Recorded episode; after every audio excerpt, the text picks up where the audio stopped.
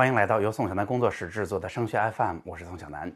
那四月份已经开始了，咱们离开学也已经越来越近了哈。那这两天呢，呃，大家问我中招的问题啊，问了一个很有意思的问题，那就是宋老师，你提到过很多学校，那无论在全国范围内，还是在山东的范围内，那我们中招到底都能报哪些学校呢？那对于不同性格类型的孩子，对于不同考分的学生而言，这些学校又分了怎样的档次？我应该怎么去报呢？不同的人应该匹配什么样的学校呢？那在今天的节目当中，我不如就把咱们山东考生未来可以去填报的所有中招院校，给大家嗯用流水账的形式过一遍，然后在啊谈到每所学校的时候，我会简单的给大家说一说这所学校的定位应该是什么样子的，它适合哪些同学报考。好吗？我们直接进入今天的节目哈。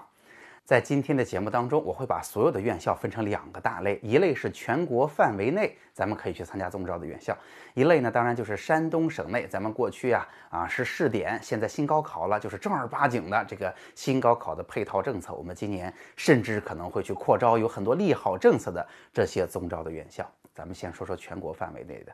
全国范内范围的中招院校，其实它的实力是相当相当强的。我们完全可以类比于过去哈，因为今年自招是不是取消了？可类比于过去的自招这一类的院校哈。它虽然叫中招哈，不不在自招的那个序列当中，但是它的实力很强的。这里边呢，我把学校分成了五个大类吧。第一类哈，就是最高的。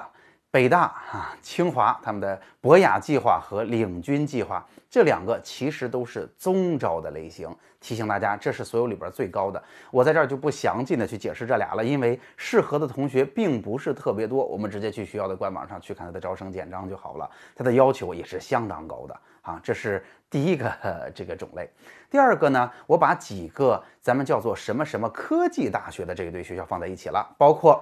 上海科技大学、南方科技大学、中国科学院大学，那这三个学校，我在之前也给大家分享了。中科院背景的大学呀，其实都有一个相同的特点。第一啊，它的学校办学时间不长，但是它是含着金汤匙出生的，就是它的平台相当好啊。虽然没有过去本科阶段的这样的积累，但是哈，那它的教学水平、它的教学资源、它背后依托的中科院都是超级强大的这样的研究系统，所以。哎，这是它的第一个特点吧？那第二个特点呢，就是这一类学校啊，基本上是以基础学科的研究，或者啊非常强调研发导向的工程学科为基础的。所以大家会发现哈，如果你未来是想做科学家的，想从事研发型的啊工程师的工作的，那这可能是你的好的选择。然而，这些学校的专业。并不是那么全，并不是什么专业都有的。所以我想说的是，如果啊你是想做科学家或者想做研发的工程师，那。专业也适合，这些平台的积累也适合。然而，如果你想去做那些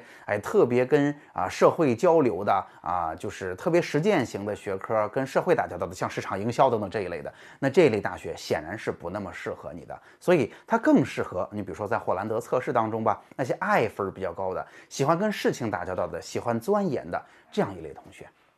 好，下面。第三类哈，第三类呢，就是我们所说的一些中外合作办学，一些比较特殊的中外合作办学。我觉得在这里边有三个学校，一个是上海纽约大学，一个是昆山杜克大学，一个是深圳北理莫斯科大学。那这三个学校呢，我觉得可以这么说吧，这三个学校如果细分的话，还能分成两类，一类我觉得就是一所，就是上海纽约。上海纽约呢，它办校的时间又相对比较长，纽约大学又特别的好，然后它一开始呢又呃沾着咱们。这个国内中外合作办学最好的这个政策的光哈，然后他啊办学的这种水平也好，他的积累也好，都已经相当好了，所以，它就是纽约大学的一个 campus，就是它的一个校区，一个它的啊这个咱理解成分校也行。所以如果你有机会进上海纽约，我是支持大家进的啊。这一类的学校呢，当然更适合那一些。啊啊，我沟通能力相对比较强的，适应环境能力比较强的啊，这种啊心态非常开放的，愿意去接受不同文化的影响，同时自己也能啊很好的适应这种不同的文化的这样的同学。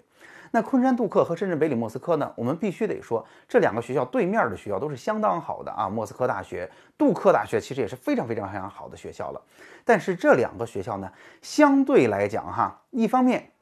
他的学校，嗯，怎么说啊？办学的时间比较短，相对比较新。我们进去之后啊，呃，我们没有办法前人栽树，咱们乘凉，咱们是进去栽树的同学。那如果学校相对比较新的情况之下呢，它还会存在一些啊学科建设的这种完整程度啊啊这种学校的规范化运营到底到了什么水平、什么质量啊，确实有一些这样的问题存在，所以。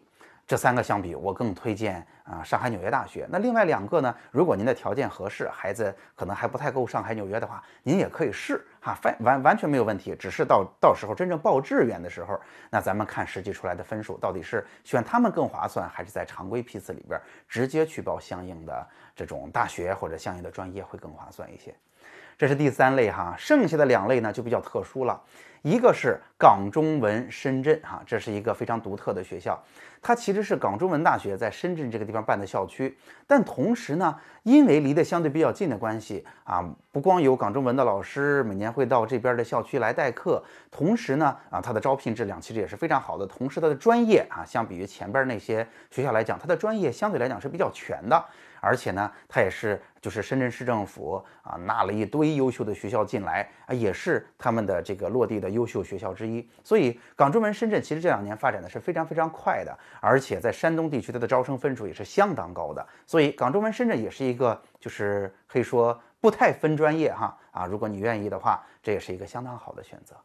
那再有一个非常特殊的学校，就是北京外国语大学。北京外国语大学想什么样的同学适合报，显然就非常清楚了，对吧？那就是喜欢学外语的同学呗。那所以这一类同学，他有一个单独的学校啊，具体我就不去解释了。那如果你是对这个专业感兴趣的，那你就应该去试北京外国语大学。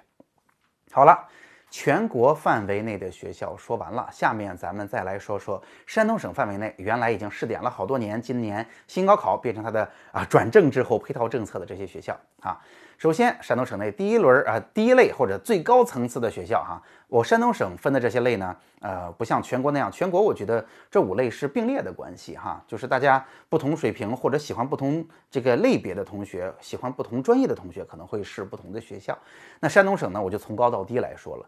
第一梯队显然是山大、中海大和中国石油大学。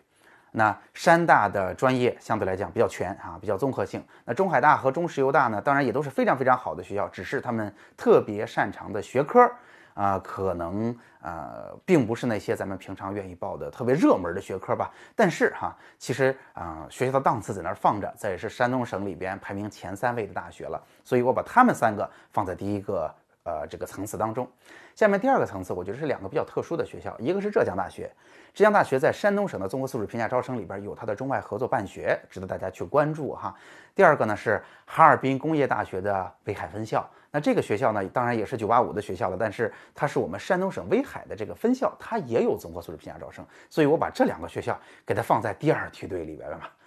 好，下面第三个梯队是哪两个学校呢？是山东师范大学、山东财经大学。大家知道，除了咱们省内那前三所啊，一般是啊山大啊，然后中海大和中石油。其实除了如果不说我们刚才说的那个特殊的两所学校以外，大家真正关心的就变成了我说的啊山东财经大学和山东师范大学这两个学校呢，一直都是山东省内的啊这个口碑也非常好，也一直都是省内的这种重点院校。然后当然城市也都非常好，就在济南，是吧？啊，而且在它相应的行业当中有相当的有统治地位，所以这两个学校怎么说？除了那几个以外，哈，除了那三个以外，一直是省内几乎啊往下走分数最高的学校的选择。啊，这三个，这两个又在第三个层次上。下面第四个层次是青岛大学、山东科技大学和青岛科技大学。那在这儿呢，我必须得说哈，其实青岛大学，